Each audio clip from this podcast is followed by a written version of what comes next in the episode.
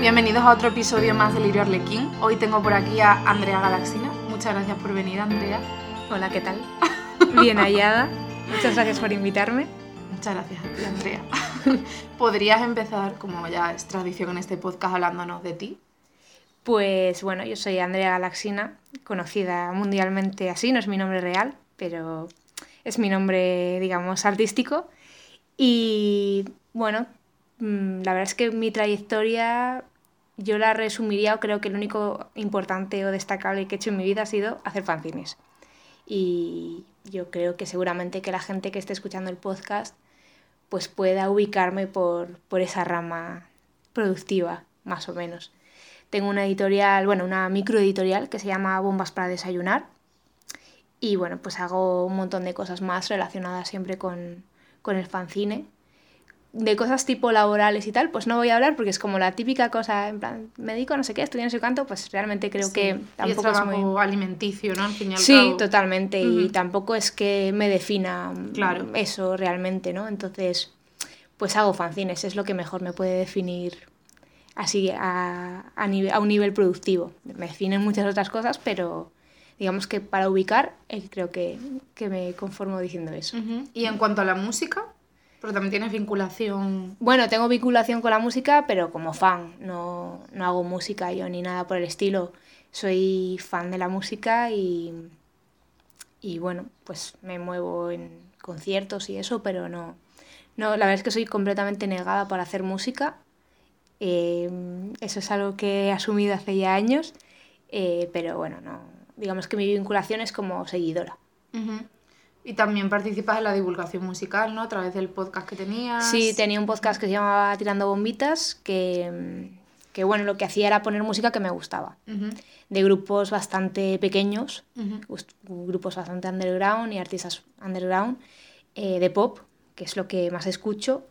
Y, y, bueno, sí, la verdad es que no, tampoco lo veía como divulgación cuando lo hacía, era más bien como como hacer algo, dar a conocer grupos muy, muy pequeños que, que me interesaba que conociese más gente.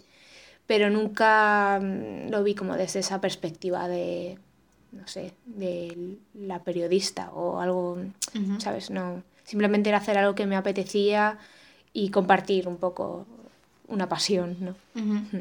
O sea que también estás vinculada al mundo podcast. Al final te mueves. Sí, sí, bueno, eh, realmente al mundo podcast como tal no me siento vinculada porque no, o sea, aparte de escuchar podcast de gente que conozco, pero que curiosamente tengo vínculos por, más fuertes por otros, por otros lados, em, sí que hago podcast porque es como una cosa bastante accesible, ¿no? También como, como un complemento de, de otras cosas, de los propios fanzines, por ejemplo, el podcast... Em, yo creo que está muy ligado, ¿no? Eh, tanto en la manera de hacer como como al final como el tipo de gente que, que atrae.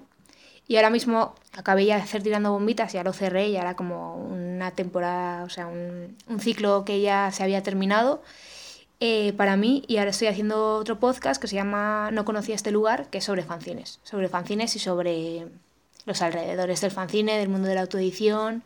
Es un, un podcast un poco más de reflexión, de, de generar debate, de generar un poco de teoría o sea, es otra, otra historia. Pero bueno, o sea, estoy relacionada con el mundo del podcast porque hago y escucho podcast, pero tampoco es como que pertenezca a una comunidad o algo así. Claro, yo me refería más en ese sentido, o sea, yo tampoco me siento parte de ninguna comunidad, de hecho, gente que haga podcast que yo conozca, aparte de ti, lo mismo me estoy olvidando de alguien, pero no es uno círculo por los que me mueva. bueno, no, o sea, del fanzine es que es como un poco la escena que nos une realmente, ¿no? Que, que, eso también está bien que, que lo digamos. Em, no sé, no creo que, que, podamos conocer ambas, no, no hay nadie. Eh, pero sí que existe una comunidad de gente que hace podcast. Entonces, pero vamos, para mí es como completamente súper ajena a, a, mi mundo. Tendrá que ser incluso más nicho que la de los fanzines, ¿no? O bueno, a la par. Seguramente, no lo sé, no tengo ni idea, la verdad si es verdad que como hay una serie de componentes ahí en el mundo del podcast que tienen que ver con la, con la tecnología y como con tener unos conocimientos eh, que la verdad es que hacen la escena, si es que existe, muy poco atractiva para mí.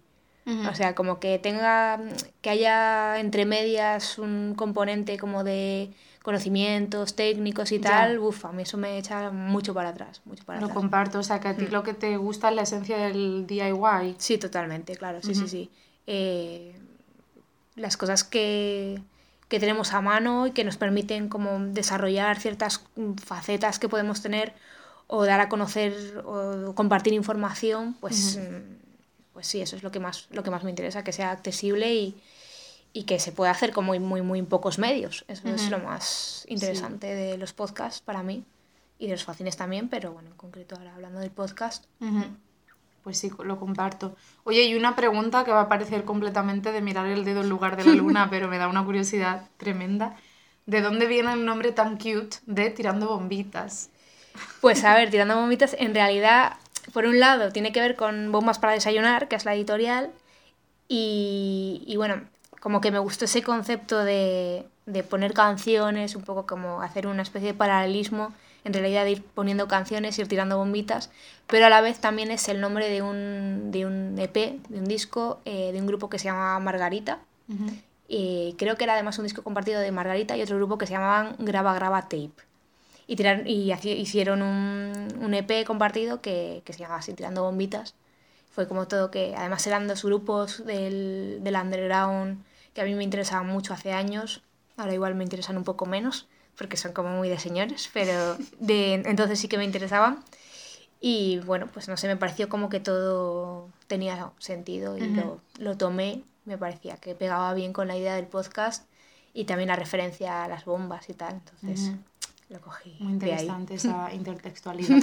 pues traes aquí a Andrea para hablar de intimidad, porque creo que las comunidades nicho en general eh, juegan mucho con la intimidad o dan mucho pie a ello, porque al final son círculos muy reducidos y también a ti te interesan mucho los percines.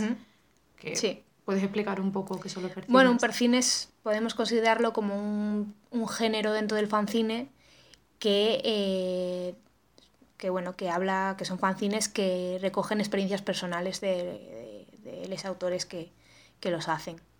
Y ahí pues tenemos una variedad o una serie de subgéneros infinitos que van pues desde experiencias personales relacionadas con la sexualidad, con el cuerpo, con la violencia, con el trabajo, con cualquier cosa que, que podamos imaginarnos, ¿no? Funcionan un poco como un, un medio camino entre una carta y un diario. Están ahí como bordeando un poco los límites de, de muchas cosas, ¿no?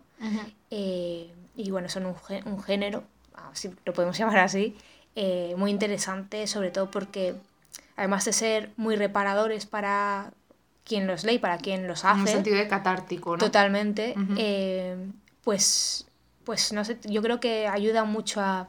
El fanzine en sí es un medio que ayuda a ampliar tu, tu mundo y tus, tus perspectivas de una manera bastante radical, pero los percines además eh, digamos que van un poco más allá y, y, ponen en marcha como una serie de mecanismos de una manera muy evidente, que yo sí que creo que todos los fanzines los ponen en marcha, pero el percine en concreto como que eso, que pone en marcha una serie de, de cuestiones políticas que, que, bueno, son muy importantes, ¿no? Eh, porque bueno, hablando pues de intimidad o hablando de, de lo personal, todo esto está siempre muy ligado con, con una serie de, con una ideología, mm. con, con, una manera de ver el mundo, con una manera de, de actuar y con, también con un cierto poder transformador, ¿no? Que creo que, que, eso es muy importante. O sea, podríamos decir que la tipología de fanzines que más te susurra al oído y se agarra a tus entrañas. Obviamente te pueden llegar otros tipos, pero pues es la más personal, la más emocional. Sí, claro, sí, sí, es la más emocional, pero también es como la que más remueve un poco la parte revolucionaria, ¿no? Em, por eso, porque muchas veces hablar de temas que siempre se han, se han dejado, se han mantenido como en una esquina de nuestras vidas, ¿no? Que es, podríamos, pues, de, definir así la intimidad, ¿no? Como una parte no pequeña, pero sí como más, más oculta. Estamos hablando eh, de temas que, que son muy no sé si me estoy haciendo un poco un lío, pero bueno, me refiero que realmente ahí está el, poder transformador en las pequeñas cosas y en nuestras cosas cotidianas, ¿no? Y ahí está un poco también la trampa de la, de la política y de, de, de, la desafección, porque parece que hablas como de cosas que son gigantes, ¿no? Mm. Que para cambiar las situaciones hay que siempre interpelar a cosas muy grandes. E inabarcables. E inabarcables, claro. Entonces, claro, pues es muy difícil ver esa, esa capacidad de, de, cambiar las cosas cuando mm. estamos hablando de cosas que son completamente inaccesibles para la gente mm, de normal y corriente, ¿no? Entonces, hablar de estas pequeñas cosas, eh, hablar de la intimidad, ponerla encima de la mesa, hablar de nuestros problemas personales, o que no son problemas personales, de nuestras, no tienen por qué ser problemas necesariamente, pues, eh, pues sí que yo creo que hay generas como pequeñas grietas dentro de un sistema que es muy grande, pero que es así como empiezan los, los cambios, ¿no? No sé si los grandes cambios, pero bueno, los cambios al fin y al cabo, ¿no? Con esas grietas casi invisibles, ¿no? En, en un sistema muy grande que es muy difícil cambiar. Y los percines, los fanzines, pero los percines en concreto, pues sí que actúan de esta manera, como decía antes, transformadora, ¿no? Porque, porque primero estás quitando, estás poniendo sobre la mesa, estás haciendo colectivos problemas que muchas veces eh, son personales o son individuales más bien, ¿no? Como siendo un poco más así concreta. Eh, que, que, que, ciertas ideologías siempre los, los han dejado en el ámbito, en el terreno de, de lo individual, de lo personal, de lo privado, de lo privado como algo que, que, te atañe a ti nada más y que no, que no está bien compartir, mm. porque es algo que debes de solucionar tú en la medida de tus posibilidades y ya está, ¿no? Y digamos que esta separación entre lo personal y lo, lo público que también, bueno, es que esto en realidad es muy largo porque también tiene mucho que ver con el tema de, de lo femenino, de, claro. bueno, un montón de cosas. Realmente cuando todas estas cuestiones que, que hasta el momento eh, pertenecían al ámbito de lo privado, se, digamos que trascienden este ámbito y se convierten en, o pasan a ser del ámbito de lo público, pues mmm, ahí están produciendo una ruptura muy grande, ¿no? Uh -huh. y, y, digamos que eso es, ese es el poder de, que tienen los perfines, el poder, su poder político y su poder transformador. Uh -huh. Muy interesante. Espero que ahora todos empecéis a hacer percines. Yo tengo un par de percines, por cierto, momento promoción. no, pero es muy interesante porque, por ejemplo, pues, no sé, cosas muy... Yo, por ejemplo, lo entendí muy bien eh, con temas de salir del armario, ¿no? Ajá. Porque mmm, cuando se... yo pues conocía la famosa frase de lo personal es político mm. y realmente pues tampoco era muy consciente de lo que significaba. Era como, vale, mmm, sí, lo personal es pero no, no, no llegaba un poco como al, a la raíz del tema y me di cuenta de que, que, como un gesto que es, vamos a decir, pequeño, ¿no? a un nivel como eh, universal, que es salir del armario, eh, realmente es como un poco un tsunami, porque primero, eh, tú como persona que tienes que salir del armario, pues te tienes que plantear ciertas cuestiones que, que no solamente afectan a, tu vida privada, por decirlo así, ¿no? sino que es también que tienes que plantear ciertas cosas que, que afectan a lo público, a tu dimensión pública, pero también el hecho de decir, bueno, que eres lesbiana, que eres gay, que eres eh, bisexual, que eres lo que seas, eh, también estás ahí como haciendo un clic en la, en la cabeza de la gente a la que se lo estás diciendo. Y esa gente a la vez, eh, pues seguramente que, que haga lo mismo Igual no saliendo esa persona del armario, pero sí, por ejemplo, se lo dices a tus padres o a quien sea, a tu familia, a tus amigos incluso, pues eso es, ahí, ahí, ahí, se produce como, como una especie de eso, de onda expansiva donde estás cambiando o estás haciendo pensar o estás haciendo o estás creando un pequeño cortocircuito en mucha gente que a su vez va como haciendo un efecto dominó, ¿no? Uh -huh. Y y bueno, pues eso, la verdad es que no me acuerdo cuál era la pregunta, es que había una pregunta. bueno, no pasa nada, hay que, pues, estamos hablando de los percines, sí, que también sí, sí. Eh, la orientación sexual es una cuestión mm. tratable, los percines y, mm. y reparadora, y visibilizar lo íntimo. Y centrándonos en la intimidad de manera general, mm. que por cierto creo que este va a ser el episodio más meta de todos, porque esta es la esencia de Lirio Arlequín, realmente. Eh, ¿Qué condiciones deben darse para que te sientas lo suficiente cómoda con alguien y crear una intimidad? Pues he estado pensando mucho cuando venía en el autobús, eh, que ha sido una experiencia muy completa el viaje. Y realmente a mí me cuesta mucho generar ese clima de intimidad. Soy como alguien muy, muy dura eh, para, para la intimidad y creo que llegar al punto en el que yo me sienta cómoda en un, en un entorno íntimo con una persona, se tienen que dar como un montón de cosas, ¿no? Pero a la vez también pensaba que, que, que también tiene un, un, componente un poco abstracto y un poco como puede tener, por ejemplo, eh, el, el, amor en un sentido de decir, pues con esta persona quiero estar, ¿no? Con esta, o esta persona me gusta. Eh, porque hay gente con la que realmente sí que, mmm, sí que me siento como muy cómoda y, y la intimidad se genera de una manera muy fácil y muy rápida y hay con gente con la que eso no ocurre y realmente tampoco es que exista como un patrón de decir pues con esta persona sí y con esta otra no. Yo básicamente la verdad es que en el momento, perdón, en el lo que, lo que más, más necesito para que exista ese, esa, ese momento de intimidad es como que no haya, eh, como que haya posibilidad de escapar de ahí. Sí, es un poco eh, de escapar de una manera metafórica, ¿no? En plan de, bueno, pues estoy aquí, pero si en un momento dado me deja de apetecer estar aquí, me puedo marchar, entonces ahí sí que se produce ahí como un... que esto, claro, puede pasar con muchos, en, muchas, en muchos lugares, ¿no? O sea, que no eh, sientas que te están reteniendo. Sí, como que esté yo cómoda en ese sentido de decir, ok, esto está pasando ahora, pero puede dejar de pasar sin que haya ningún tipo de problema, ¿no? Es como que algo bastante importante.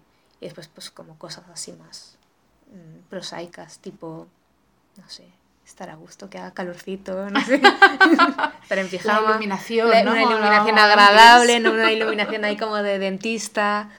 No, que sea como luz amarilla. Como la del Winnie the Pooh, que Exacto, no, no, luces blancas no, por favor. Ni azules. Pues obviamente no estamos hablando de intimidad en cuanto a contacto físico. Sí, sí, no, no, yo tampoco. Me imagino. Eh,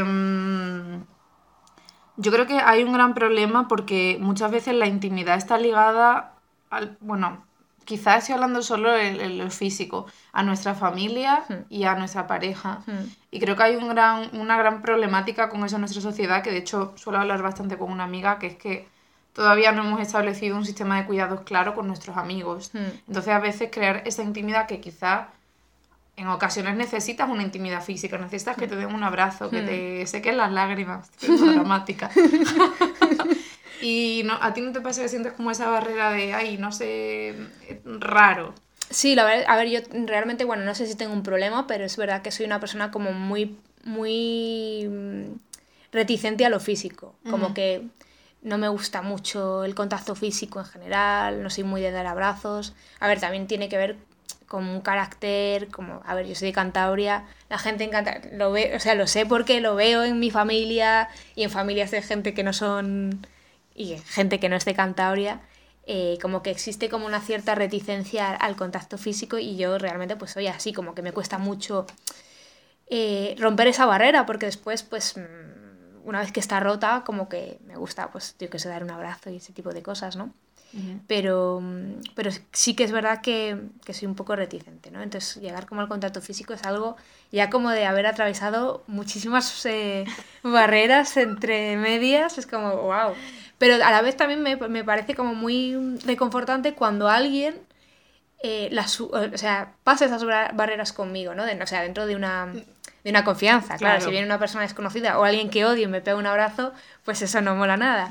Pero eso con amigas y tal, eh, pues cuando de repente se producen ese tipo de, de gestos de afecto físico, eh, pues como que me sorprendo y, y, me gusta. Me gusta. Cosas que yo nunca haría así eh, de, de motu propio. Sí. Eh, te gusta porque eso es algo que yo hago mucho y creo que es la aproximación más cercana mm. al contacto físico de todo con mis amigos. ¿Sabes lo típico de las ancianas que se cogen del brazo así? Eso lo hago mucho y, me reconforta realmente. Sí, eso, eso, lo haces. No, la verdad es que no lo hago porque es que, a ver, yo no voy del brazo de nadie. no, pero pues bueno, por una cuestión como de, mm, de que soy así como, en plan, mira, no. ¿Sabes? Pero... Esto mi esfera, por favor. Es como que me siento como súper... Cuando alguien me coge del brazo, me siento como muy tiesa, ¿sabes? Es como que soy como muy consciente de que alguien... No es como un momento de... Ay, vamos del brazo, qué guay. No es muy como consciente de eso. Sí, soy como súper consciente. soy muy consciente de, en plan, pensar... eh, esta persona va, va, a darse cuenta de que tengo el brazo rígido, porque, no estoy, porque es muy rara esta situación para mí, entonces va a notar qué tal y se va a soltar, pero no quiero que se suelte porque si ha, ha querido darme el brazo me parece muy guay, pero ahora, ¿sabes? Entonces se produce como una vorágine de pensamientos y de sensaciones que es como, a ver, relájate, no pasa nada. Me parece muy relatable todo lo que estás diciendo. Eh, voy a decir una super obviedad, pero en cuanto a sentirse cómodo y crear un clima de intimidad con alguien, yo no puedo hacerlo jamás si siento que esa persona, aunque sea de una manera muy sutil, me está juzgando. O está pensando que soy demasiado extravagante, cosa que me suele pasar muy a menudo o me siento invalidada de alguna manera, que no tiene que ser de una forma evidente, ¿sabes? Quizás te digo, qué sé, imagínate, bueno, quizás esto no aplica, pero vamos a poner un ejemplo prosaico. Em, ¿Te queda mejor el peinado que tenías antes? Anda, o anda. Eh, sí, es interesante eso que dices. Yo realmente, eh, esas son situaciones que a día de hoy, en contextos de intimidad, no vivo porque digamos que he hecho como, o sea, soy súper radical para eso y no hay nadie en, mi vida em, que vaya, bueno, a ver, realmente ahora lo estoy diciendo, pero estoy como mm, contextualizando en Madrid, que son de, bueno, pues digamos que yo con la gente con la que me muevo aquí en Madrid son amigas y, y ya, ¿no? Y digamos que como que he hecho una selección muy consciente de la gente que, que realmente forma parte de esa intimidad y donde de una manera pues no, no hablada, pero como que existe una conciencia muy clara de, de, ese tipo de cosas, de, que ese, claro, de que ese tipo de cosas es que ya no es que no se hagan, sino que yo no creo que ninguna de mis amigas siquiera las piense, ¿sabes? O sea, que son comportamientos y son eh, maneras de, de, pensar que creo que no... Bueno, igual, me, igual me equivoco, pero creo todo lo contrario, ¿no? Que es como que que de alguna manera casi todas mis amigas lo han vivido en, en otros contextos de sus, de sus vidas y es algo que, mm, que, somos muy conscientes de que, pues, no sé, cualquier cosa, body shaming y todo esto, como que... Y somos muy conscientes de que, de que, eso, es, de que eso no puede estar no puede estar dentro de las relaciones que, claro. que estamos generando, ¿no? Sí. Pero es verdad que, que en otros contextos pues, más familiares, por ejemplo, pues sí que se produce ese tipo de de cosas, ¿no? De, de opinar sobre, mm, sobre ti, sobre tu vida, sobre tu cuerpo, eh, sin que nadie les pida opinión, ¿no? y, y, sí, realmente es que es difícil. O sea, pienso, por ejemplo, eh, gente de mi familia que hace muchos comentarios de ese tipo, que sí que se producen momentos de intimidad, pero es verdad que siempre, pues de alguna manera están un poco enrarecidos, ¿no? Porque siempre estás como pensando en que en algún momento va a surgir ese comentario, ¿no? De, mm. yo que sé, estar tranquilamente en pijama con un forro polar y que te digan, estás un poco gorda, ¿eh? Así con tal, es como, pues a ver, estoy con un forro polar de 4 eh, metros de tal eh, y con pijama, pues bueno. Pues, ¿qué más da? da igual. Yo creo que en esa cuestión también, en mi caso, es fundamental eh, la gente, que yo estoy pensando en amigos, que es lo más preocupante. Mm que no te permite evolucionar. Quizás mm. previamente tenías una relación muy íntima con esa persona, pero de pronto se producen ciertos cambios en tu vida, mm, más materializados o no, y te hacen comentarios tipo, anda, te has vuelto muy tal cosa. A mm. mí eso me hace poner una barrera frente a la intimidad con esa persona. Sí, sí, sí. A ver, ahora, ahora que estaba como pensando, realmente, claro, es que al final aquí mi, mi círculo es muy reducido y parece como que todo lo que, lo que me rodea es mi círculo de ahora, ¿no? De Madrid. Pero bueno, pensando como en amistades más... Yo tengo pocos, pocas amistades realmente. Pero por eso, porque no me cuesta nada desechar... No desechar a eso suena como súper mal, pero... Pero bueno, una relación que no te hace bien. Sí, bueno, simplemente las cosas se acaban, ¿no? Al final con unas amistades te unen muchas cosas. No solo es como el cariño, ¿no? Sino también pues un contexto, un momento vital, compartir, yo qué sé, pues no sé, eh, pues yo tengo pocos amigos de la carrera, por ejemplo, fue una época muy buena, pero también nos unía en gran parte pues ese momento de ese momento, ¿no? En la hora que ya no existe, obviamente. Y por ejemplo, con en el instituto solamente tengo dos amigas, que es como dos chicas que que conozco desde toda la vida, ¿no? Como quien dice, y con ellas pues hay mucho cariño eh, y hay como eso, pues un cariño que se ha ido generando a lo largo de un montón de años, pero no existe intimidad, precisamente por, por eso que tú decías, ¿no? Porque, primero, yo siempre he sido un personaje extraño, ¿no? Dentro de, del, de, su contexto, porque yo muy pronto, en cuanto dejé el instituto, dejamos de compartir un contexto. Entonces fue como que yo huí de ahí, de ese, de ese mundo instituto, y entonces compartíamos el cariño, ¿no? Pero siempre era como el, un poco un alien, ¿no? Alguien que... La rara, la... Bueno, son tus rarezas, son tus cosas, ¿no? Y entonces, claro, eso... Eh, a pesar de que eso, que nos une el cariño y, y, cosas que son que también creo que son importantes en las relaciones, pues yo, yo renuncié a la intimidad con ellas, por uh -huh. ejemplo, ¿no? Porque, porque precisamente lo que decías, pues había cosas en las que no íbamos a llegar nunca a un entendimiento. Uh -huh. Pues, pues, por ejemplo, eso, en, en, ver las cosas así, ¿no? En, en decir, bueno, eh, yo soy una rara para vosotras, pero vosotros sois unas raras para mí también, uh -huh. ¿no? Porque al final somos de diferentes mundos, ¿no? Y, y sí, sí, quizás, quizás con ellas comparto otras cosas que no son la intimidad. Claro, mm. me parece interesantísima mm. esa distinción, mm. Porque me he visto muy reflejada. Tengo amigos que, claro, eh, los arrastro hace tiempo, que creo que suele suceder en ese tipo de relaciones, con los que comparto mucho cariño, pero no intimidad, y me arroja mucho a luz eso que has dicho. Pues eh, sobre la intimidad de manera general, yo, como ya todo el mundo sabrá si habéis escuchado los episodios anteriores, soy muy intensa y me encanta estar con gente intensa y um, lo que más feliz me hace en la vida indudablemente es cultivar mis relaciones personales y sentir un vínculo estrecho con la gente que me rodea y de hecho hace unos meses hice un ejercicio con mi psicóloga que consistía en dibujar círculos concéntricos y tenía que situar ahí a las diferentes personas que pueblan mi vida según el grado de intimidad. Mm. O sea, el círculo del centro era yo mm. y los círculos más cercanos, sí. pues así, hasta conocidos. Y cuando terminé, me preguntó que a quién querría tener más lejos y a quién querría tener mm. más cerca. Y salvo algunas excepciones que quería tener más lejos, le dije, pues quiero tener a todo el mundo lo más cerca posible, en el círculo más cercano. Y me dijo que eso no era ni viable ni recomendable y desde ese punto empecé a, a plantearme. ¿No estás de acuerdo? Yo creo, o sea, eh, no estoy de acuerdo con tu psicóloga. Ajá. Porque, bueno, no sé, eh, no sé no, ¿te dio alguna explicación de por qué no no me dio una explicación, pero yo me lo imaginé y le vi el sentido. Y es que si con todo el mundo tuviese el mismo grado de implicación, imagínate con 20 personas tienen el mismo grado de implicación, es que no... Claro, pero no implicación no, no, tiene por qué ser sinónimo de intimidad. Sí, pero iba por ahí la cosa, yeah. realmente.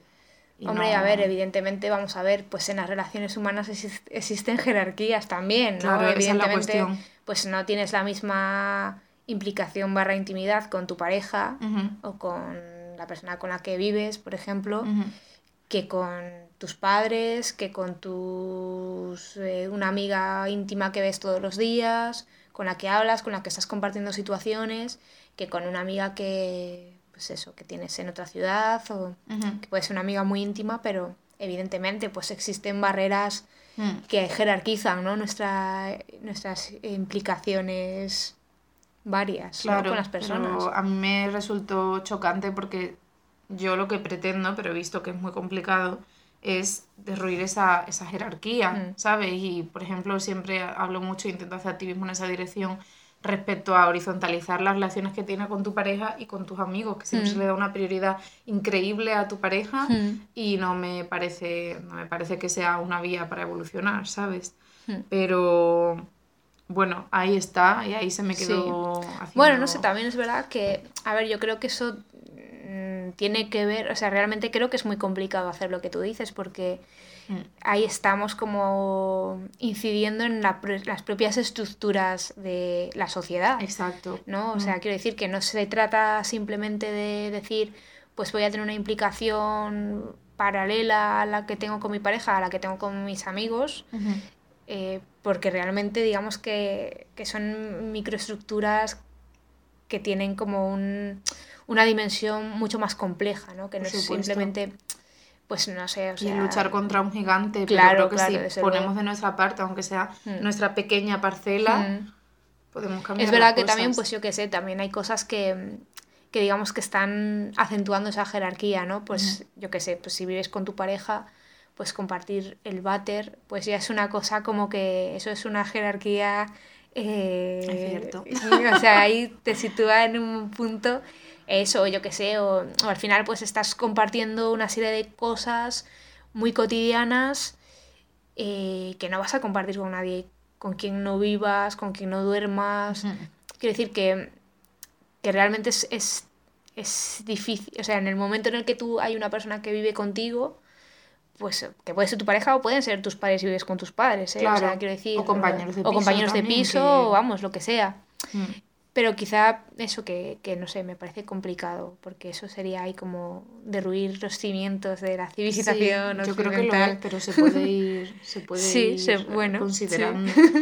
Pues claro, yo creo que de ahí, de lo de los círculos concéntricos, querer a todo el mundo súper cerca, viene también un problema que he detectado en mí, que de hecho me hace muy infeliz, que es que intento, o intentaba, intentando no hacerlo, le, intento imponer la intimidad a gente que no quiere mm. esa intimidad. Mm. Porque creo una situación idílica en mi cabeza, digo, quiero que llegue a esto y a lo mejor quedo con alguien que no quiere una relación tan profunda mm. y yo lo esfuerzo e intento tener conversaciones muy emocionales y siento que esa persona está incómoda y aún así tampoco es que sea una cosa súper consciente, ¿sabes? De hmm. decir, esta persona quiere esquivar esta conversación y yo voy a incidir. Hmm. Pero creo que es un problema. Y claro, también me genera frustración porque hmm. no, no se da una relación que a mí que yo busque, porque también tengo un gran problema y es que no concibo, yo también estoy intentando solucionarlo, no concibo tener relaciones que no sean íntimas.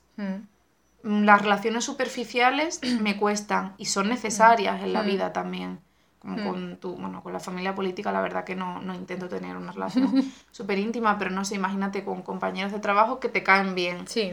Pues a lo hmm. mejor yo antes intentaría ver a esa persona fuera del trabajo y tener conversaciones, hmm. hasta que me di cuenta que no tienen por qué ser recíproco, eso para empezar, y solo era una fuente de sufrimiento. Entonces... Sí, también, no sé, lo que decías me ha hecho pensar que quizá también eh, estaría bien o quizá como un ejercicio así de, de no sé, así un ejercicio. Sí, pues intentar deconstruir lo que es la propia intimidad, ¿no? Y no ligarlo tanto a, lo emocional necesariamente, ¿no? Eh, porque al final, jodín, hacemos un montón de cosas que son íntimas y que no implican una cosa emocional, ¿no? Pues yo estoy pensando en mi compañero de trabajo, que es alguien con quien en la vida compartiría absolutamente nadie, nada que tuviese que ver con lo emocional, pero sí que existe una intimidad porque al final es una persona que veo todos los días eh, y en la que, o con la que, pues quizás no existe una intimidad en un sentido, eso, emocional o en un sentido, digamos, más personal, pero pues de alguna forma sí, ¿no? Es como una serie de códigos, mm, conversación, no sé, personajes, digamos, satélites. Sí, en cuanto a compartir contexto, ¿no? Sí. Mm. Pero claro, sí, bueno, yo creo que mi obsesión es la intimidad mm, emocional, entonces desvincularlo de eso ya no lo consideraría tan, tan intimidad. Pero bueno, aún así voy, voy evolucionando. No quiero que sea imperativo tener una relación súper íntima. De hecho, para, para Tony, para mi pareja, ya es un meme entre nosotros mm. eso, porque cuando lo estoy arropando por las noches, le doy las buenas noches en su cama y, y tal tenemos el meme de que yo le diga, bueno, ahora háblame de la relación con tu tío en tu infancia. Psicoanálisis. sí, y siempre le estoy bombardeando, tirando mm. bombitas con preguntas muy, muy emocionales y él se acaba saturando muchísimo. Y, por ejemplo, a él le flipa que durmamos juntos, porque cada uno mm. tenemos nuestra habitación, no compartimos cama, porque a él lo que le mola es precisamente esa intimidad, pero física, el despertarse que esté a su lado, el abrazarme. Y yo nunca cedo, pues porque, bueno, nunca o casi nunca, porque me muevo mucho, estoy incómoda físicamente, pero las veces que he cedido he hecho un pacto con él y le he dicho, ok, dormimos juntos, pero si al menos durante 20 minutos previos a dormir, porque sé que ha dormido no suspiro, Qué suerte. tenemos conversación. porque en parte un contexto muy íntimo, sí. hablando de la cama muy cerquita y además se generan conversaciones muy profunda, ¿no? Lo que mm. pasa es que a él le resulta dificilísimo y a los dos minutos ya está soñando. pero para que veas lo obsesionada que estoy con la maldita intimidad. ¿Y qué es lo más intrusivo que te ha pasado con respecto a tu intimidad? ¿Cómo la han vulnerado? Jo, pues la verdad es que lo estaba pensando también en el autobús. Y, no soy consciente de que, de que nunca me haya visto como mi intimidad vulnerada, ¿no? Eh, quizá porque soy súper celosa de mi intimidad y como que hay como unas barreras, muy, unos grandes muros y puertas de metal y alambradas y minas, entonces hay como mogollón de caminos, ¿no? Hasta llegar a ella. Y creo que si pasas todas esas pruebas, ostras, no la puedes cagar. Entonces creo que, que realmente no sé, no sé, desde luego que como en mi vida más reciente, no, no he sentido así como que nadie haya vulnerado. Como, ya te digo, soy muy cuidadosa, bueno, muy cuidadosa, así como muy, bueno, no sé, celosa de, de lo que, de, de, mi círculo más íntimo, ¿no? Entonces no, no he sentido como que, quizá cuando era adolescente también tienes como otro sentido de la intimidad y igual es más, incluso igual es más reducido, ¿no? tu, o más amplio la intimidad, bueno, no sé. Sí, como que tienes más secretos, hay como más, buscas más zonas donde tú huyes también de cosas. Y tiendes más a compartirlos, yo creo, ¿no? Sí, es todo más intenso, ¿no? Como que lo compartes con ciertas personas que después sí que es más fácil que te... Bueno, las relaciones son diferentes, son más eh, fruto de la, de la inmadurez y tus comportamientos también. Y ahora, como ya siendo más mayor, eh, creo que, eso, que como que me cuido muy bien y, no he sentido en los últimos por lo menos seis años que, que, bueno, que nadie haya, o no me he sentido incómoda eso en mi intimidad porque hasta llegar a ella pues ha habido como muchas pruebas antes. Mm. Sí, comprendo. Bueno, sí, quizás no lo estamos enfocando de la misma forma porque yo he pensado, por un lado, lo más mm. prosaico de nuevo, el intrusismo cotidiano que te mm. hacen en tiendas cuando te persiguen, cuando que a mí me parece una forma de vulnerar tu intimidad también, porque si yo tengo una necesidad, que entiendo que no es culpa de los trabajadores, sino que se lo imponen desde arriba, pero... Y luego eh, quería hablar de varias cuestiones respecto a vulnerar la intimidad en el contexto de tu hogar, que de hecho tú y yo estuvimos hablando de eso el otro día. Eh, para empezar, el hecho de compartir habitación, a mí personalmente, no per se, me resulta escalofriante. Porque no tener tu espacio propio, tu habitación propia, tu microuniverso, hmm. a mí me drena. Hmm. Y es que, a ver, comparto habitación, eh, pero digamos que una de las cosas que, ha tenido la adultez, si podemos llamarlo así, el periodo de, la vida en la, en la que estoy yo ahora, es que la habitación ya no es el centro de la vida, sino que ese centro pues, se traslada a otros sitios de la casa, ¿no? sobre todo cuando vives con, tu pareja nada más. ¿no?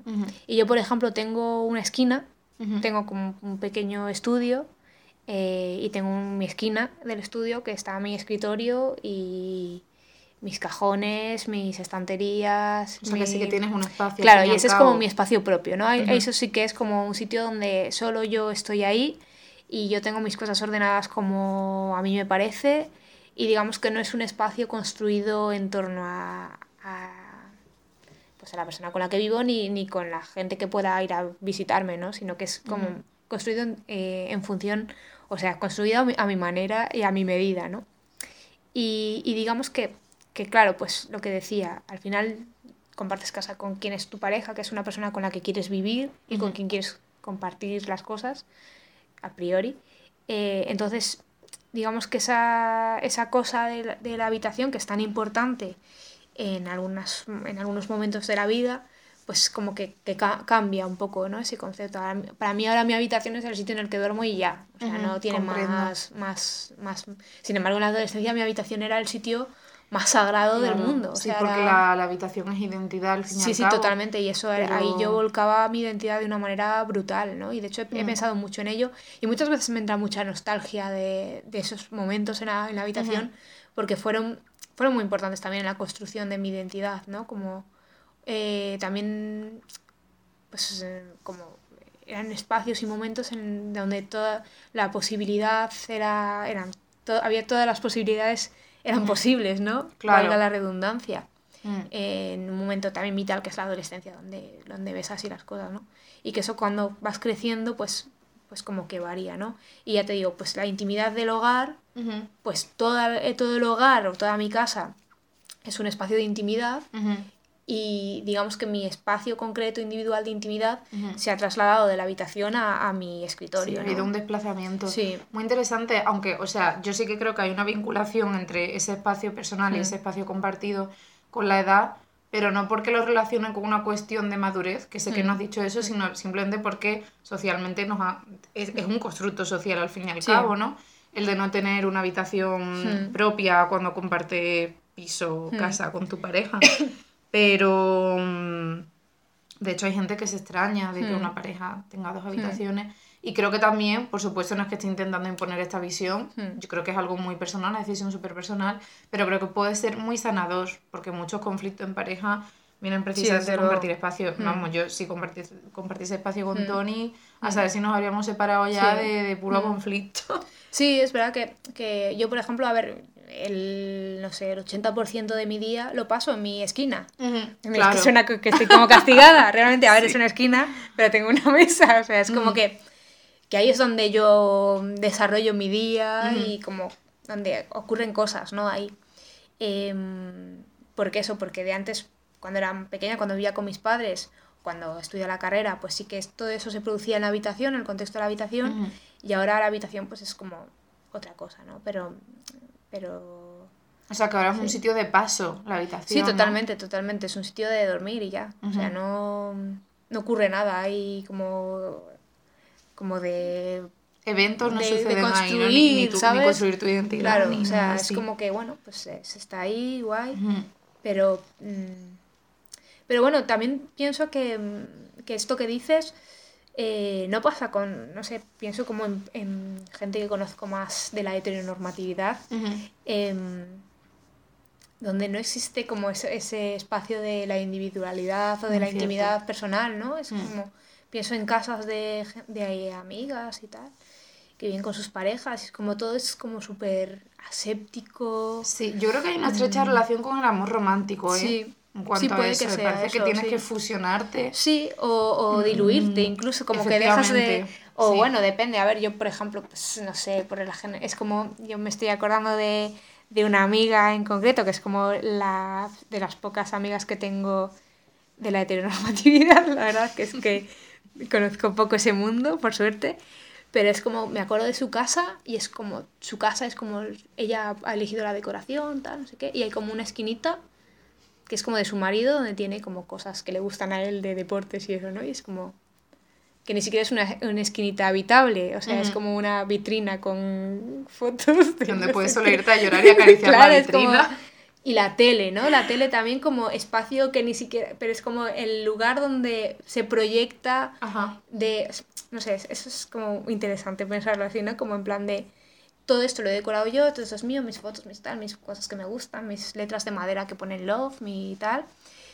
Y, después, y la, ves la- clásico, las letras de madera total, el total. love. Y la tele como un lugar, como una dimensión mucho más profunda donde Ujú. mi marido es como ah, que hace cosas que le gustan a él. Sí. Es como en la, Así la que te tele. sumerges en la Sí, tele, ¿no? sí, sí, una sí. piscina.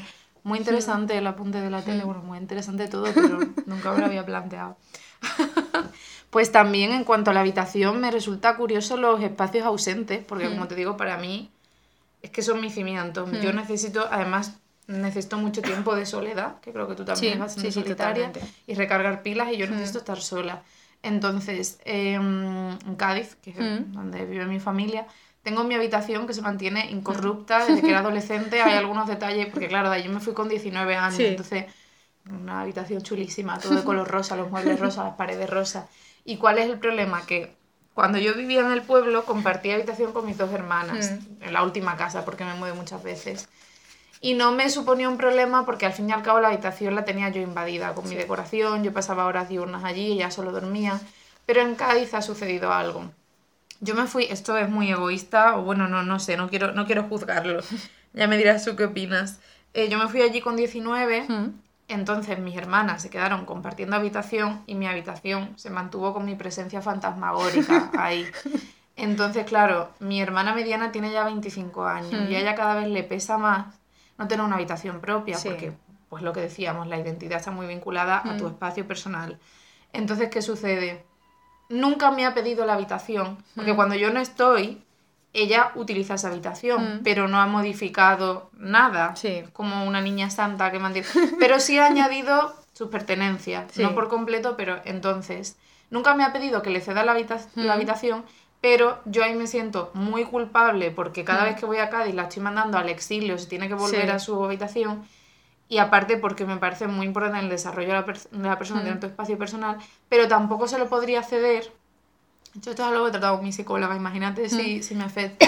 Porque para mí es un bastión esa habitación. Si yo ya fuese a Cádiz y no tengo mi habitación, me sentiría desarraigada y que la, mi cordura empezaría a tambalearse. Y quizás es demasiado friki que a mí me importe tanto mi espacio personal porque soy muy territorial, pero me resulta conflictivo porque siento que estoy haciendo sufrir a mi hermana también. Entonces... Sí, es interesante. Yo en casa de mis padres en Cantabria también tengo mi habitación que era un sitio que yo adoraba y de hecho mm, yo me fui a estudiar la carrera a Asturias, pero cuando acabé la carrera volví a casa de mis padres. Y estuve, no sé, como un año o dos años más o menos hasta que me volví a marchar. Y mi habitación se volvió a transformar, o sea, era como... Realmente cuando antes de irme a estudiar la carrera era un espacio muy importante que giraba en torno al ordenador, que fue como una, una, salida de, de, escape muy buena. Eh, y cuando volví, realmente la habitación se transformó en un bastión todavía más fuerte, ¿no? Que ya era pues más mayor, evidentemente. Había acabado la carrera, había vivido fuera de casa de mis padres, había hecho cosas que no había hecho antes de, de marcharme. Eh, y, y, a mí me gustaba muchísimo mi habitación y cuando me marché de nuevo, la habitación sí que se quedó un poco incorrupta también, como tú dices, y yo estaba un poco reticente a, a que cambiase, a, a que de repente pues mis padres quitasen los postes. Que un gimnasio, ¿no? No, un gimnasio no. Pero bueno, como que, que era como... comedia romántica. Sí, sí, como de Friends. Pero, pero como que no... Bueno, como que yo creo que pasó una cosa que es que quizá pensaba que iba a volver.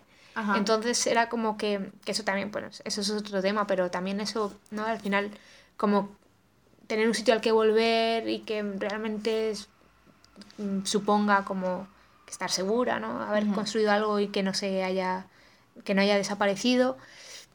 Y cuando fui consciente de que no iba a volver, o sea, como que mi vida ya había tomado un camino que, que realmente, a ver, la vuelta iba a significar o va a significar, si ocurre, una cosa muy, o sea, como una ruptura muy grande con el camino de mi vida, pues es como cuando pude desapegarme de la habitación y la habitación empezó a cambiar. Anda. Y cuando volvía y ya la habitación estaba diferente, ¿no? Y ya... ¿Pero porque tus padres la cambiaban? Bueno, pues por ejemplo, pues tenía las, paredes pintadas de rosa o rojo. Era rojo, pero realmente era rosa porque el sol... Y la pintaron de blanco y muchas cosas ¿Y no sentiste tu intimidad súper vulnerada? Me violentaría muchísimo. No, porque aparte pues muchas cosas ya me las había ido llevando, porque como que ya dije, después de haber estado dando vueltas por diferentes sitios durante una temporada, pues encontré como un espacio en el que más o menos quería quedarme, que era en Madrid. Y entonces muchas de las cosas que tenía allí me las traje a Madrid.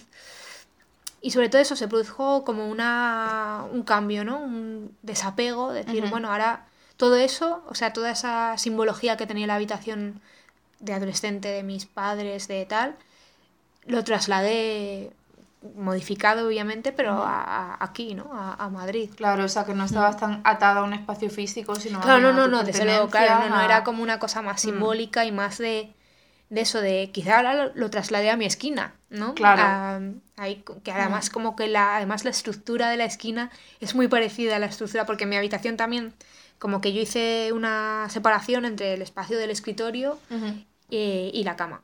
¿No? Y había como una, un mueble en medio que lo había separado para que fuese el lugar donde ocurren cosas y el lugar donde duermo. Y eso más o menos es lo mismo, que es que incluso está muy parecido como con la disposición que tengo de las cosas que tengo pegadas en la pared, en las estanterías con cosas, la impresora, no sé, como cosas así.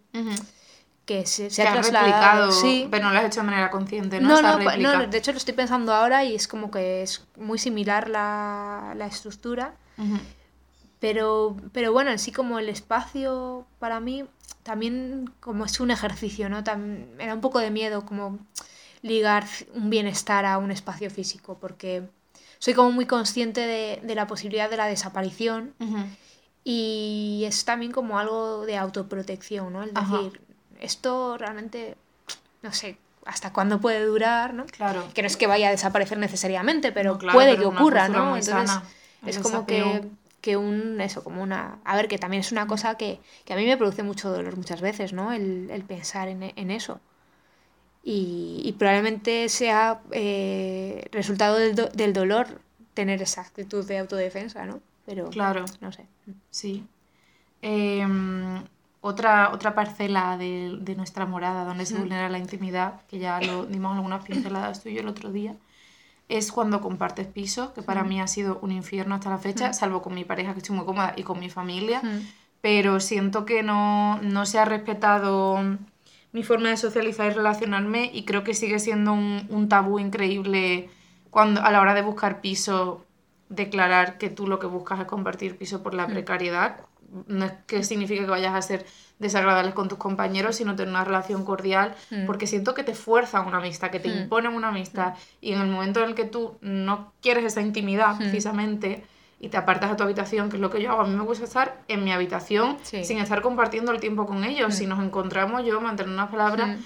Y me parece muy problemático. Mm. Yo he sentido, tu casa debería ser tu refugio. Y cuando he compartido piso, si yo siento temor y amenaza dentro de mi propio Mm. hogar, me parece un problema enorme. Sí, sí, es un súper problema. Ese tener como que tener cuidado, ¿no? De plan, voy a la cocina, pero mm, que no haya... Sí, Claro. la verdad es que yo com- compartí piso cuando estaba estudiando la carrera y era bastante incómodo en general y, y bueno, tenía suerte porque vivía en un piso con una chica que era la dueña del piso, pero ella como que su lugar de origen estaba muy cerca de donde estudiábamos. Entonces iba muchas veces con sus padres y muchas veces estaba yo sola, que eso era como el paraíso completamente, o sea, era como... Pero siempre vivía como con esa... mm, Ella se marchaba, pero siempre estaba con la, con la cosa de oír la llave, ¿sabes? Como la llave abriendo la puerta de, esa, de no saber, porque tampoco le iba a decir, oye, ¿cuándo, vas, ¿cuándo vas a Claro, venir? No, porque es claro. como tía. Que quiero hacer una gincana sexual en la puta casa. o sea, que aparte eso era la dueña ella, o sea, Claro. que había ahí como también una, un juego de poder un poco raro, pero era, o sea, para mí cuando estaba allá era súper incómodo, aparte era una persona, es- estudiábamos eh, en la misma clase, Uf. y Yes. entonces, claro, era una persona tenías con- presente, ¿no? Súper presente, ámbitos. a mí no me caía Madre nada bien, o sea, era, era muy problemático. Y yo recuerdo además de llegar a, a casa después de clase, de en plan, de estar todo el santo día en clase además, Ajá. llegar por la noche y, Y no poder desconectar, y era como, o sea, tía, cállate la puta boca, porque era como que me ponía, lo odiaba, o sea, realmente lo odiaba, lo odiaba, era como... uf. Y eso, y, y también esa, mm, esa presión social, ¿no? De, yo no me podía coger y decir, mira, tía, ahí te quedas y porque compartíamos como un entorno, una... Que a mí me daba igual que dijese, esta tía es una puta borde, ¿no? Pero, pero es verdad que sí que existía también una presión ahí de decir, pues no puedo coger y pirarme a mi, en mi Claro. habitación y que te den que yo no te quiero aguantar aquí contándome tus Pues movidas sí, que no eh. me importan nada. que una situación súper violenta Sí, compartir piso y yo veo que en general a la gente le gusta compartir piso, lo observo en mi entorno, pero a los que no, no nos mola es que es muy conflictivo, vaya. Yo creo que yo desarrollé habilidades ninjas compartiendo piso, eso es algo que se lo debo, porque a lo mejor me tiraba horas en mi habitación encerrada, meándome o muriéndome de hambre o lo que fuese, con el oído ahí mm, que se me desarrolló yo no sé cuánto, escuchando a ver si llegaban, si no llegaban, así que... Cada crujido del suelo. Efectivamente, como- yo los reconocía, las cuando se- llaves. Se, abría el portal, ay, que vivieses en el quinto, lo oías, era como ya están aquí. Bueno, eh, ¿qué es lo más íntimo que has hecho con alguien que no implique sexo? Como, eh, actividades concretas o... Pues mira, para mí una cosa que implica mucha, mucha intimidad es comer. O sea, que es una cosa que, que es muy cotidiana y que lo hacemos constantemente y constantemente estamos comiendo delante de gente. Pero para mí como cuando estoy comiendo con alguien y estoy comiendo a gusto, eso es como, aquí se está produciendo una intimidad, ¿no? Es como que, que es un, no sé, es una actividad que, que yo no disfruto al 100%, sino se produce como en, en una cierta seguridad, en una cierta intimidad. Y comer a gusto es algo que hago con gente con la que comparto intimidad. Qué interesante. Sí. Y después, pues yo qué sé, cosas como más normales, tipo dormir, ¿no? Sí, pero ahora que dices lo de la comida, ¿tú crees que te influye de alguna forma? Porque a, mí sí, y también ahora que lo dices, creo que comer es muy íntimo. Lo que pasa es que también está muy presente en contextos sociales. Claro, claro, sí. De hecho, en España, bueno, es. Sí, claro, estás todo el rato comiendo, sí, sí, estás todo el rato comiendo, sí. Pero el hecho de que alguien te cocine, te haga de mm, comer, me mm. parece mega íntimo. o sea, que ya que te, que te haga de mm. comer y además comáis juntos es increíble. Así que nos estamos quedando a oscuras, pero me parece bien. Eso además yo te veo así como iluminada por el iPad o por la tablet o lo que sea. La tablet, iPad aquí yo no me puedo permitir. Pues la tablet. No digamos marcas, además. sí. Pero esto es como yo planteé el Arlequín como una hoguerita. Sí, sí, totalmente. Sí, sí, esto además con el móvil también que da luz en el, en el jarroncillo, es un poco como tener una vela. que. Mm, a mí algo que me parece muy, muy íntimo, bueno, para empezar, la intimidad me parece que está vinculadísima a los cuidados. Mm. Es que, indudablemente. Mm. Algo que me parece precioso es por desgracia, por lo que comentábamos antes, estos momentos de intimidad que te voy a contar están asociados a mi pareja y a mi familia. Y hmm. me encantaría que, bueno, a mis amigos también, pero sobre todo cuando saco mi parte más lúdica y payasa, hmm. porque yo lo soy mucho, pero creo hmm. que a gente que no me conoce tanto quizá le doy otra impresión. Pero respecto a acciones más concretas, más físicas sobre todo, me encanta cuando mi madre y mi novio me cuidan cuando estoy enferma, hmm. cosa que por suerte hmm. no suele darse, hmm. mm, pero por ejemplo hace dos meses tuve una fiebre que flipas, de hecho fue el día del encuentro de, del Pichi, que fue, y no pude ir por eso, mira que yo casi nunca tengo fiebre, y es que estaba debilitada, no me podía mover, no podía hacer nada, y le pedí a Tony que me hiciese unos kiwis, y que me alimentase, tía, que no podía apenas ni abrir la boca. Me pareció un momento tan bonito y además mm. estaba muerto risa porque no me entraba y se me caía porque no podía abrir la boca. Y me pareció precioso. Y también... irías al médico, ¿no? Porque es que no fui al médico. Madre mía. Es que me da mucha pena ir al médico. Yo dejo que se pasen las cosas. Ese día pensé de hecho que iba a morir, pero como ya me puse mejor... Como pues se pasa me muero, ¿no? claro. Bueno, en fin. También es súper cliché, pero muy mm. bonito que me abracen cuando lloro. Mm. No sé. Sí. Yo la verdad es que no lloro mucho, tengo que decir. Eh, yo al revés. Yo lloro súper poco. Soy una piedra dura de chipiona, como decía Lola Flores. Eh, o sea, es como para yo llorar es que tiene que ser una cosa ahí como muy, muy intensa. Pero, o sea, la, la enfermedad sin duda es como un momento muy, muy íntimo y es verdad que como ahí sí que estás tú como el totalmente desnuda, ¿no? De, de todo, de pudores, de, mm, de orgullo, fisiológicamente, o sea, es como ya un momento donde se rompen todas las barreras, ¿no? Con la enfermedad. Pero mm, sí, sí, sí, sí, eh, iba a decir otra cosa, pero se me ha olvidado. Eh, ¿Te acuerdas? Ahora me lo comentas. Sí. Sin presión. Sin presiones. pues otra cosa que me flipa es, esto solo lo hace mi pareja, la primera parte, ponerme el pijama y que me mm. arropen en la cama. Mm. O sea, es como, ay, por favor, ponme el pijama hoy. Y queda así como, a él le resulta un poco, bueno, no traumático, pero a veces le trae como los recuerdos de cuando él tenía que vestir a su difunto abuelo y hombre, mm. tampoco quiero evocarle esos recuerdos, ¿sabes? pero... Eso es un poco chungo ahí. Pero me gusta mucho que me arrope, vamos a ver en eso, como que me dé, que van a la cama, me dé las buenas noches, tal, no sé qué. Y también me mola mucho, mi madre me cuida mogollón. Entonces cuando voy a Cádiz me siento arropadita. y cuando me pone mi madre bolsas de agua caliente en la cama para que esté calentita. Y todo eso está muy guay. Yo uso, soy usuaria de bolsa de agua caliente, pero me la pongo yo sola. Bueno, yo también me la pongo sola porque, al estar aquí. Por cierto, mi bolsa de agua caliente se llama Glu Glu. La ah, tuya tiene un nombre. No, la mía no. La mía no tiene nombre, no. Además, he tenido muchas bolsas de agua caliente a lo largo de mi vida. Prefiero también como no hago... No a encariñarme a Yo es que como me apego a todo, ¿sabes? Entonces, bueno.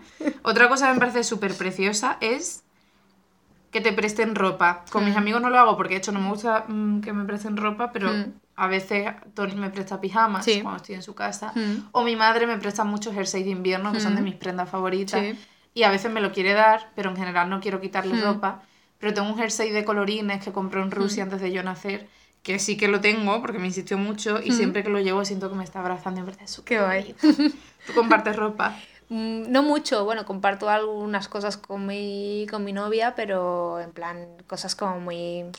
una chaqueta, cosas así. Muy genéricas. Eh, sí, porque realmente yo tengo muy poca ropa, porque, bueno, no sé, tengo la ropa que... O sea, soy como súper rancia para eso. Eh, como ropa que me pongo y ya está. Y después la ropa que más me gusta no la presto nunca. Las camisetas ahí, eso entiendo, yo no preso nada nunca. Sí, como que cosas en plan de, ¿no? Que me la vas a manchar, esta camiseta es sagrada, Me la vas a romper. Sí, no. Eh, pero también es verdad que como tengo un conflicto con mi cuerpo, eh, de alguna manera eso también se ve, se ve reflejado en, en- en el tema de cómo gestiono el tema de la ropa, ¿no? Eh, tema tallas, tema, ostras, pues como yo no entro en tus pantalones, o sea, ese tipo de cosas, ¿sabes? Entonces para mí también el tema de compartir ropa es como una cosa un poco complicada, ¿no? Conflictiva, por eso mismo, porque, porque está muy relacionada con una relación conflictiva con el cuerpo Lleva razón, sí. y entonces pues... eh, mm, por ejemplo, que me prestasen ropa, mm, de alguna manera para mí evi- evidenciaría cosas que no me gustan de, de mí misma y al revés también, ¿no? Como, como que me da un poco de vergüenza, ¿no? Por- pero por eso mismo, por esa relación un poco conflictiva con, con al final lo que, lo que tapa la ropa, que es, que es el cuerpo. Pues muy cierto, nunca lo había articulado así, pero también lo siento porque a mi hermana mediana, la de la habitación, a Mm. Sofía, le encanta prestarme ropa. Mm. Entonces siempre me la está ofreciendo. Y es verdad que ella es muchísimo más delgada que yo Sí. y yo tengo muchísimos problemas. Mm. No, lo, no voy a entrar en ello porque ya lo expliqué en el episodio de la imagen personal. Entonces también es cierto eso, el, la, gordofobia interiorizada o Sí. los problemas que Mm. tenemos. Y por último quería preguntarte que en qué espacios virtuales o físicos, además de en tu casa, Mm. claro que es como lo más obvio, Mm. sientes que el clima es más íntimo y cuáles te parecen más hostiles. Pues espacios así de manera muy simbólica, sin duda los fanzines son un espacio Mm. en el que, vamos, es que me siento mejor que incluso en mi casa. O sea, es como un lugar eh, maravilloso donde puedo hablar de cosas de las que no me atrevo a hablar en, en la vida real y, y que me, digamos que el- el- la respuesta que recibo es tan íntima, tan muchas veces es hasta acongojante, ¿no? Eh, y, y- y con la gente que lee los fanzines que hago se han producido episodios de intimidad brutales, ¿no? O sea, cosas muy fuertes de, de crearse unas, unas conexiones y un, eso, un espacio que es muy interesante también, ¿no? Porque esa, esa intimidad que se produce cuando haces un fanzine y cuando alguien lo lee, que tú no estás presente, ¿no? En ese momento, pero que se produce, ¿no? Y eso es, eso es muy interesante y, y de eso se ha reflexionado, ¿no? Sobre el- el- esa parte como más material del fanzine que es capaz de producir esto, que no, que no se produce con otros, otros medios, ¿no?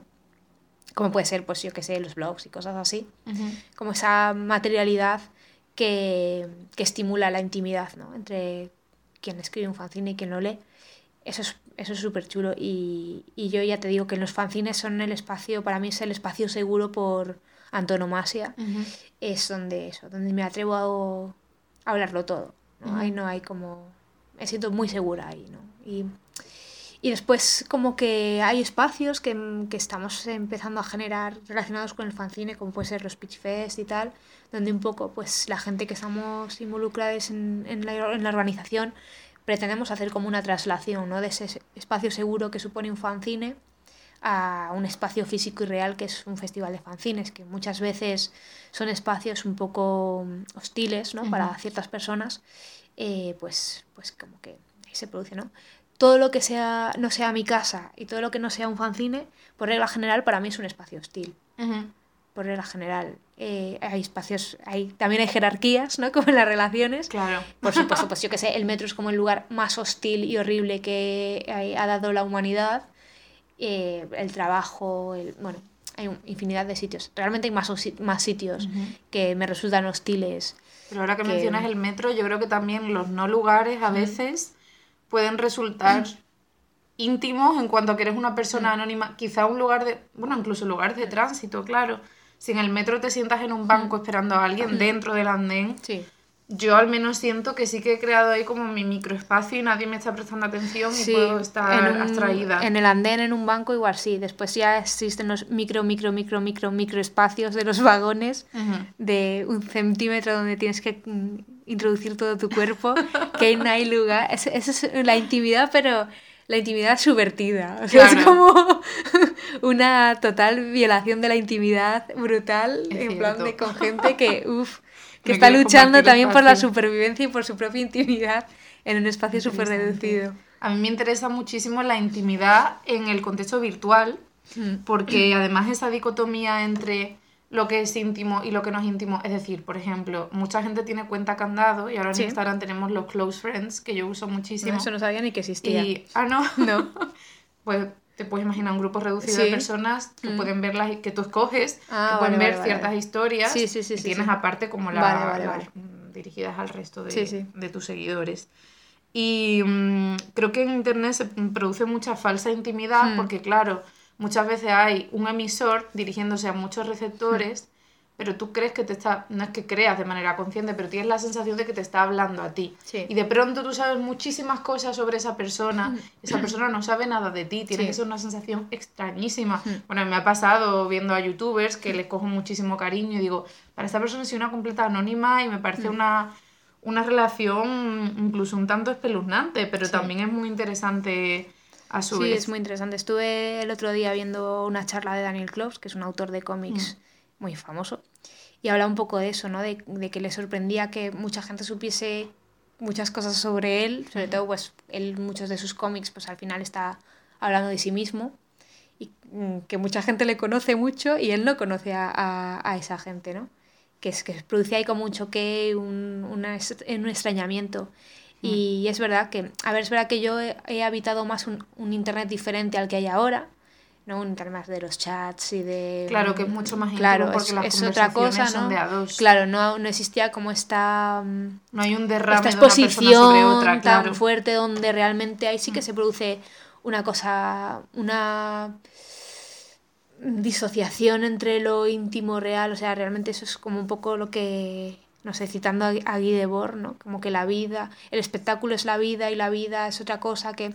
Y entonces, mm, sí, no sé, yo ya te digo, la verdad es que no estoy muy puesta en el mundo internet actual, salvo, pues, a ver, cosas muy básicas, ¿no? Como de, de madre conozco y tal, pero...